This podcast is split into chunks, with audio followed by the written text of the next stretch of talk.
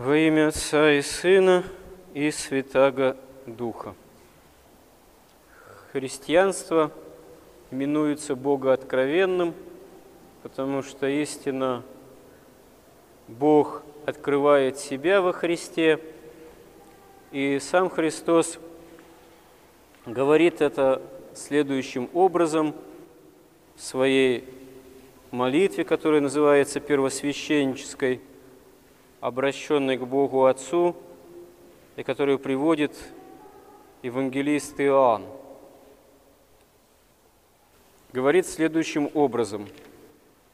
Иисус возвел очи свои на небо и сказал, «Отче, пришел час, прославь Сына Твоего, да и Сын Твой прославит Тебя, так как Ты дал Ему власть над всякою плотью, да всему, что Ты дал Ему, даст Он жизнь вечную. Сия же есть жизнь вечная, да знают Тебя, единого истинного Бога, и посланного Тобою Иисуса Христа. Я прославил Тебя на земле, совершил дело, которое Ты поручил мне исполнить. И ныне прославь меня Ты, Отче, у Тебя самого славою, которую я имел у Тебя прежде бытия мира. Я открыл имя Твое человеком, которых Ты дал мне от мира. Они были Твои, и Ты дал их мне, и они сохранили Слово Твое. Ныне уразумели они, что все, что Ты дал мне, от Тебя есть, ибо слова, которые Ты дал мне, я передал им, и они приняли и уразумели истинно, что я и шел от Тебя, и уверовали, что Ты послал меня».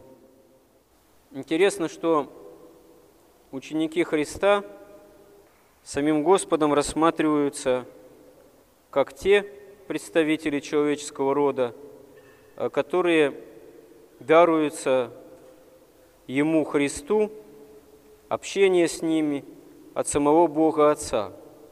То есть истинные ученики Христа – это те, кто действительно готовы принять откровение Божие, сердца которых жаждут истины, которые ищут общение с Богом – ищут правды Божией.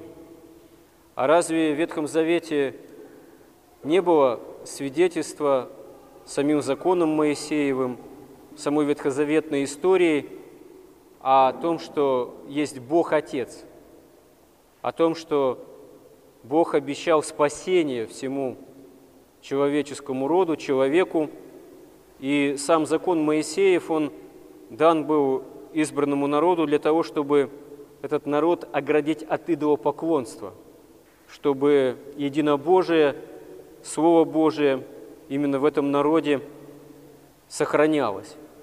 Почему же возникает необходимость свидетельствовать самому Христу о Боге Отце в том числе, и свидетельствовать о том, что Он и Отец одно, что Он действительно имеет славу Отчию еще до того, как мир был сотворен – но потому что действительно это есть вершина откровения Божьего во Христе.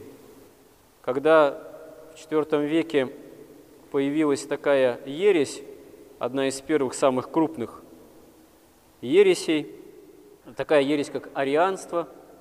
Арий был один из пресвитеров церковных, пользующийся большим авторитетом, который, в частности, утверждать начал, что Христос не является сам по себе Богом, не имеет божественного достоинства, Он является одним из высших творений Божиих, Сын Божий, но не Бог. И это высшее творение создано Богом для того, чтобы вообще мир сотворить.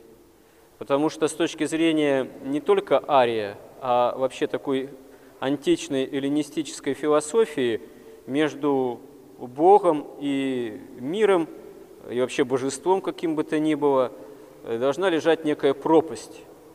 Потому что если существует Бог, то Он обладает определенными атрибутами, акциденциями, то есть свойствами, которые присущи только Его божеству.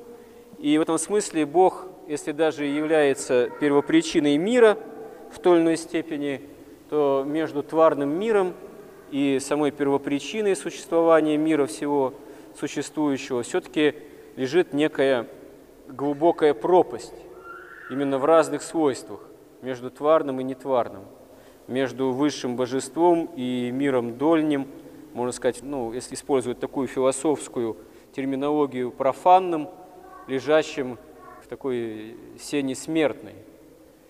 И для Ария, как носителя определенной степени такого именно античного мировоззрения эллинистического, определенных постулатов именно эллинистической философии, было для него очевидным, что чтобы творить мир, Бог должен сотворить некого посредника. И поэтому с точки зрения Ария Бог, являясь такой абсолютной монадой, абсолютно замкнутой в себе, абсолютно замкнутой в себе такой монархией божественной, он э, не может к миру прямо всерьез приблизиться. Он не может стать человеком. Он не может в этот мир прийти прямо непосредственно. Он заранее творит себе посредника, тоже тварного, именно Христа, Сына Божьего, который потом способствует и спасению человечества, потому что приобщает себя человека как к высшему творению, казалось бы. То есть система ария еретическая, она была по-своему стройной. Но святые отцы на это восстали, потому что, как сказали потом тоже великие же святые отцы в IV веке, что не воспринято, то не уврачевано применительно к человеку. Если Бог не воспринял человеческое существо, то в таком случае человеческое существо не уврачевано от греха и смерти, потому что оно не вполне приобщено к Богу. Как сказали же великие святые отцы IV века, еще тогда, что для того Бог вочеловечился, чтобы человек обожился, или для того Бог стал человеком, чтобы человек стал Богом. И здесь вершина откровения явления Бога человеку в том, что Бог не тождественен каким-либо философским, рациональным выводом о нем самого человека. Да, та или иная философия или даже богословие может много что угадывать в отношении Бога, его действий в мире, в отношении свойств природы человеческой и природы божественной, но самое главное, о чем никакая философия не может сделать чисто рациональных выводов, это о том, что Бог есть полнота любви, неизреченный, и поэтому Бог не останавливается ни перед чем, чтобы по своей божественной любви, жертвенной любви не спасти человека – не останавливается перед тем, чтобы самому стать человеком, не останавливается перед тем, чтобы самому, как простому смертному, сойти в преисподние глубины земли. И это есть полнота явления божественной любви, жертвенной и спасающей человека. Бог все воспринимает, вплоть до смерти, вплоть до того, что даже погружается в инфернальные глубины ада, чтобы эти инфернальные глубины разрушить, чтобы державу дьявола сокрушить не внешним натиском, а изнутри, проникнув в нее, как простой смертный, став причастен смерти, потому что человечество стало из-за греха причастно смерти, а Бог становится не из-за греха причастным смерти, а из-за любви к нам, которая побеждает грех.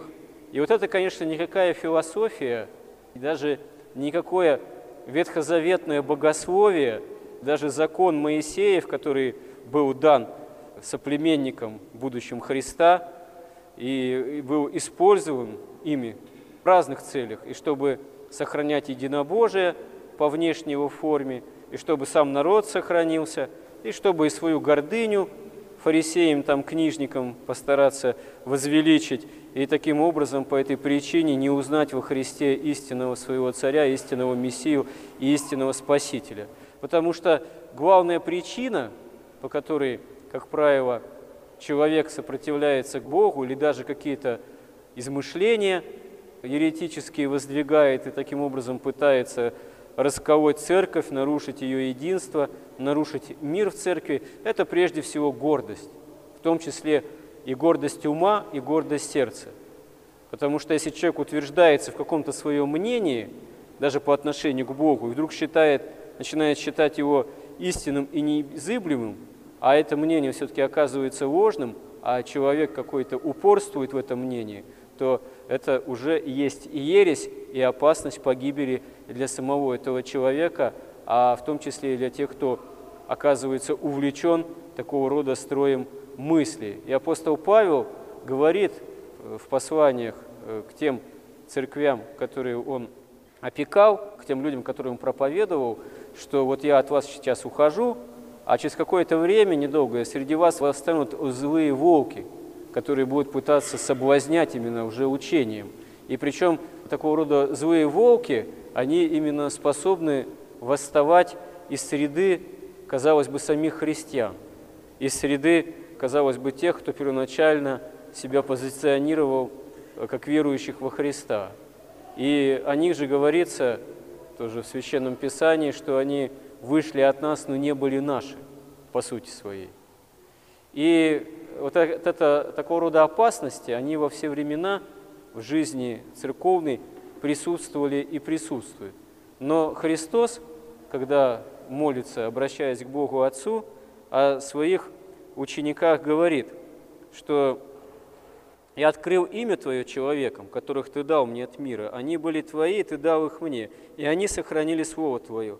Ныне уразумели они, что все, что Ты дал мне, от Тебя есть, ибо слова, которые Ты дал мне, я передал им, и они приняли и уразумели истинно, что я исшел от Тебя, и уверовали, что Ты послал меня. Я о них молю, не о всем мире молю, но о тех, которых Ты дал мне, потому что они Твои, и все мое Твое, и Твое мое, и я прославился в них. Я уже не в мире, но они в мире. А я к Тебе иду. Отче святый, соблюди их во имя Твое, тех, которых Ты мне дал, чтобы они были едино, как и мы. Когда я был с ними в мире, я соблюдал их во имя Твое, тех, которых Ты дал мне. Я сохранил, и никто из них не погиб, кроме сына погибельного, да сбудется Писание. Ныне же к Тебе иду, и сие говорю в мире, чтобы они имели в себе радость мою совершенную». Интересно, что здесь Господь говорит, что Он в этой молитве обращенный к Богу Отцу и посвященный своим ученикам, не о всем мире молится, а именно о своих учениках, те, которые ему были даны, те, которые действительно искали с ним общения, те, которые жаждали истины, те, которые готовы послужить и послужили ему даже до смерти с проповедью о воскресении. Потому что и мир потом утверждается через церковь, и мир свое бытие сохраняет через церковь.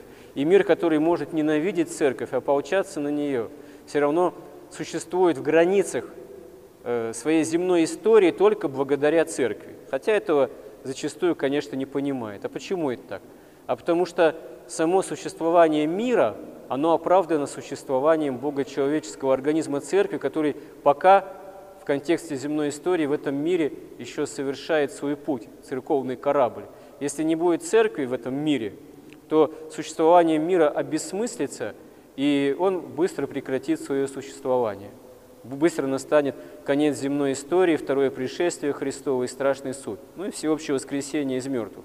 Потому что это уже осуществилось во Христе. Это уже, в принципе, совершилось, смерть побеждена, а существование мира, оно имеет смысл только для того, чтобы еще большее число людей какое-то вошло в церковь, вошло в общение со Христом в каждую историческую эпоху, в каждом поколении.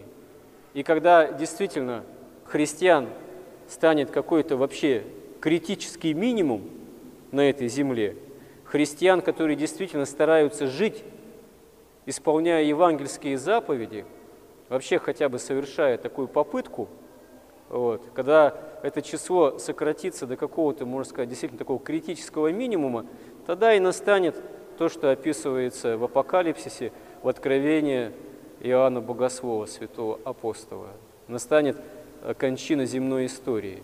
Не кончина церкви, не кончина Царства Небесного, которое мы должны взыскать, а окончание земной истории э, мира, который лежит во грехе, и позволительно ему еще в этом грехе лежать до тех пор, пока церковь в этом мире совершает свой богочеловеческий путь в направлении Царства Небесного. В этом смысле зависит от нас, являемся ли мы носителями истины откровения Божьего. Зависит от нас, действительно ли мы ученики Христовы. Зависит от нас, являемся ли мы свидетелями Его неизреченной любви. И если мы имеем такую цель и к этому тянемся, тогда и история этого мира еще имеет шанс продолжаться. Почему и не говорится о никаких датах окончания мира? Сколько бы кто ни гадал, эти даты, любые даты, любая хронология, любой календарь, любые календарные числа, это все принадлежность этого мира, потому что времени не будет уже в Царстве Небесном. Никакой там этой хронологии, календарных дат и так далее и тому подобное. Это все э, суть, инструменты, можно сказать, немощного естества этого мира, который живет временем, к сожалению, грехами, тлением, смертностью, беззакониями. Но и это все таким попущением Божьим имеет место быть, пока церковь в этом мире существует, пока существуют христиане, которые ищут общение со Христом, а значит, тогда в этом мире церковь, она является Царство Божие, и повторимся именно в таком случае мы, от нас зависит даты и сроки, от нас зависит, насколько спасение осуществляется не только в нас, но может и осуществиться в других людях, начать осуществляться, э, если э, мы будем служить этому примером, свидетелями. Помоги нам в этом, Господи. Аминь.